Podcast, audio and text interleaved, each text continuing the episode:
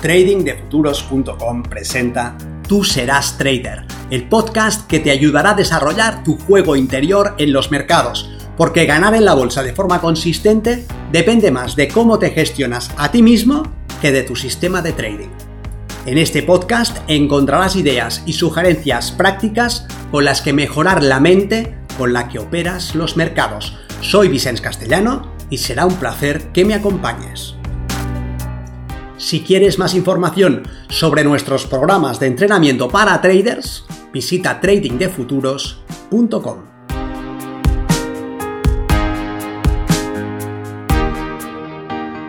Trading y FOMO. FOMO, Fear of Missing Out, en inglés, miedo a quedarse fuera, unas siglas con la que los traders americanos hacen referencia a los comportamientos en el mercado que responden a la necesidad psicológica de no perder una oportunidad. Soy Vicens Castellano, responsable del programa de formación y entrenamiento de trading de futuros, y quiero hacerte una reflexión sobre este comportamiento tan destructivo. ¿Sufres de FOMO? ¿Has entrado en una operación antes de tiempo? No digo si has entrado en una operación siguiendo tu plan de trabajo para ver más adelante que la operación no prosperaba a tu favor. Eso no es FOMO. Eso es explotar tu trading plan. Lo que digo es si te reconoces en este comportamiento impulsivo en el que te descubres saltando al mercado porque parece que si esperas, el precio va a escapar sin ti. Muchos operadores hacen eso, parece que quieren ser los primeros, no soportan la idea de que el mercado despegue y ellos se queden mirando. Así que es habitual que respondan saltando al mercado de forma emocional. El sentimiento de no querer perderse una buena operación es lógico. Pero la idea de que si uno no salta inmediatamente esa oportunidad desaparecerá es muchas veces errónea. Sí, en algunas ocasiones estás observando el precio y te das cuenta de que debes participar inmediatamente anticipando un arranque direccional, pero eso no es FOMO. Una vez más, FOMO es cuando abres tu graficador y en vez de planificar la sesión de trabajo, trazar tus áreas de interés y esperar que el precio llegue a ellas con paciencia y desarrolla ahí el tipo de comportamiento que te interesa, saltas al mercado porque te parece que el precio, justo en el momento en el que has comenzado a mirarlo, está a punto de escapar. FOMO es el sentimiento de no soportar la idea de que haya un desplazamiento del precio en el que tú no estés. En este caso, pregúntate, ¿es probable que justo sea en el momento en el que te pones delante de un gráfico en el que aparezca una buena oportunidad? Puede ser, pero ¿es probable? El miedo a quedarse fuera es la respuesta emocional a una mentalidad de escasez, de falta, una mentalidad en la que a cierto nivel psicológico pareciera que el operador cree que se perderá la oportunidad del día. Sorprendentemente, en la mayoría de estas operaciones el precio se toma su tiempo. Tal vez retroceda a la zona adecuada donde hay confirmación de la entrada, ofreciendo un precio más interesante. Y después, si debe continuar su desplazamiento, lo hace. Y si no hay confirmación de la entrada, simplemente se estanca o se mueve en la dirección contraria. Claro, si el trader ha respondido emocionalmente y ha saltado su precio de entrada, está mal situado respecto a la arquitectura del mercado. Su stop queda en medio de la nada o debe ampliarse. Y en ese primer retroceso queda en rojo. Muchas veces el operador pone su stop de forma mecánica, a un número de ticks o a un porcentaje de su capital desde el punto de entrada. Esto suele llevar a que el stop salte antes de tiempo en un retroceso, por lo demás, esperado. Es más, es probable que el lugar al que el trader esté defendiendo su posición sea justamente el lugar donde debería estar tomando su entrada. Él sale con una pérdida porque le salta el stop y el trader profesional confirma su toma de posiciones. Miedo a quedarse fuera, FOMO, es el reflejo de una mente desajustada. Si lo padeces, debes reflexionar. ¿Miedo de qué? ¿A quedarte fuera de qué? El mercado es un flujo continuado de oportunidades de inversión y debes entrenarte para verlo así un flujo, un río, un continuo que no cesa, se mueve en una dirección y en la contraria. Y puedes participar en cada momento en un sentido o en el contrario. ¿Por qué ibas a saltar al mercado para no perderte la oportunidad? Si supieras que la oportunidad es algo permanente, siempre hay oportunidades, siempre, a cada momento, tras cada tick en todos los mercados. Es necesario aprovechar este momento de forma impulsiva si verdaderamente entiendes que se trata de un flujo de oportunidades que no cesa? Si nos comportamos de manera que no favorecemos nuestros objetivos como traders, debemos entender que estamos siendo nuestro propio obstáculo. Y en este caso, tampoco basta con saber que tenemos un problema. debemos ponernos manos a la obra y solucionarlo. Una propuesta de trabajo es seguir una estructura en tres pasos. Reconocer, regular y racionalizar en el que el punto de partida es reconocer el problema. Debe ser capaz de identificar las causas, debe ser capaz de identificar las consecuencias de tus actos. Si padeces FOMO y entras antes de tiempo o participas sin que haya una ventana de oportunidad claramente definida, no estás poniendo las probabilidades a tu favor y en ese caso tu operativa se basa en necesidades de tipo psicológico más que técnico. ¿Qué suele suceder en estos casos? La operación no avanza, gira en contra hasta hacer saltar tu stop o como mínimo retrocede y te pone en rojo. Al operar de forma impulsiva, dejas de explotar la ventaja de tu sistema para dejar tus resultados en manos de una sombra que vive en tu cabeza, de una parte emocional y desajustada de ti mismo. Cuando es esa sombra la que opera por ti y compromete tu capital, las pérdidas se acumulan y también la frustración. ¿Para qué te dedicas al trading? ¿Es para satisfacer una necesidad de tipo psicológico o es para ganar dinero? ¿Es para entretenerte y pasar el rato? ¿O es para ganar dinero? ¿Es para poder decir a tus amigos que eres trader? ¿O es para ganar tiempo? ¿Es para jugar y sentir la adrenalina bombeando en tu sangre? ¿O es para ganar libertad?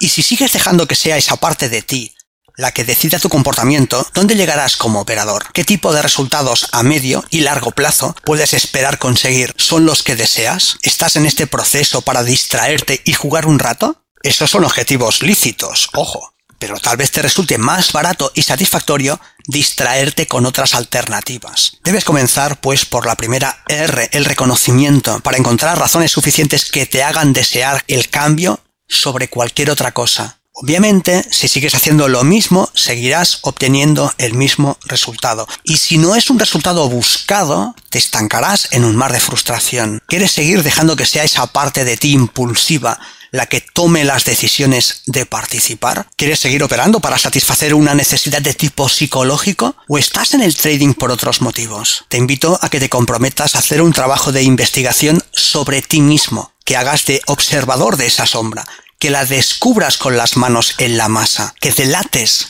su comportamiento, que no la dejes impune. Pon tu foco de atención en cazar el FOMO y simplemente lleva un registro. Esta operación es impulsiva, esta otra no, esta otra también lo es, y la siguiente, etiqueta, sin más, esa impulsividad en tus operaciones.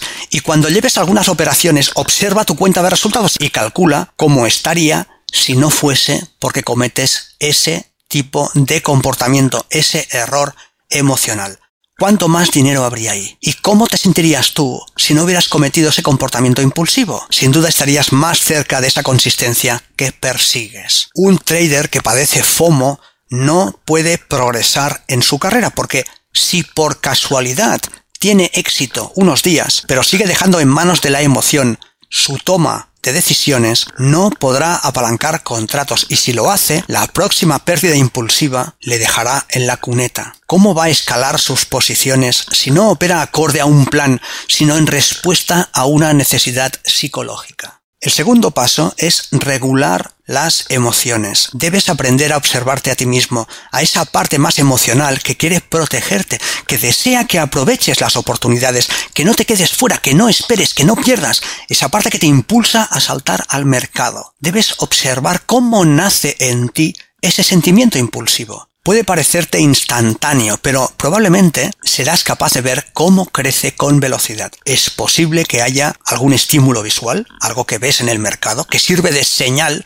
para disparar tu fantasía o que te digas a ti mismo, consciente o subconscientemente, que debes actuar ya, que debes hacer algo ya. Existe un proceso que acrecienta esa emoción hasta hacer que traspase un cierto umbral y después el comportamiento impulsivo y desajustado parece ya inevitable. Así que si prestas atención a ese proceso, podrás cortarlo antes de que sea demasiado tarde. Eso requiere control sobre uno mismo, autoconocimiento y observación, lo que exige que estés dispuesto a trabajar no sobre el mercado, sino sobre tu propia mente. Quiere decir que debes observar la acción del precio y a la vez mantener tu foco de atención en tus propias respuestas, en tu diálogo interno, porque debes familiarizarte con esa sombra, debes conocer esa parte de ti que está interfiriendo en tus resultados y en tus objetivos. Regular tu emoción quiere decir tomar el control de esa impulsividad. y tal vez puedas servirte de la respiración diafragmática, la respiración profunda,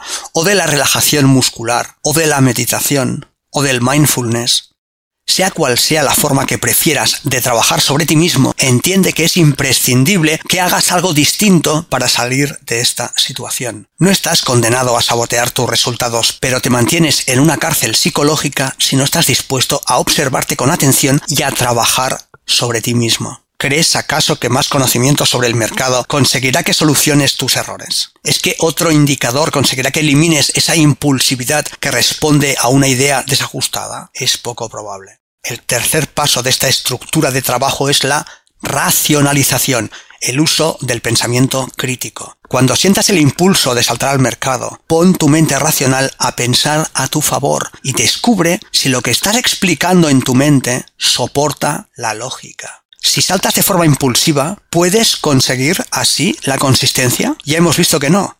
Si el mercado es un flujo constante de oportunidades, ¿aparecerá otra oportunidad? Probablemente sí. ¿Necesitas actuar en este momento o puedes esperar unos minutos? Puedes esperar, sin dudas, el mercado seguirá ahí. Sabes que el precio muchas veces retrocede a una mejor zona. Tienes que responder a esta urgencia que parece tan real o en realidad podrías no responder y entrar solamente cuando tú decidas que eso te favorece. La idea de este proceso en tres pasos es que comiences por reconocer tu error, que sigas con la regulación del impulso emocional, la regulación de ese sentimiento de urgencia y que finalices poniendo tu razón a tu favor. Y debes seguir con este trabajo hasta que lo conviertas en una segunda naturaleza y desenmascares esa parte de ti que tanta frustración te cuesta.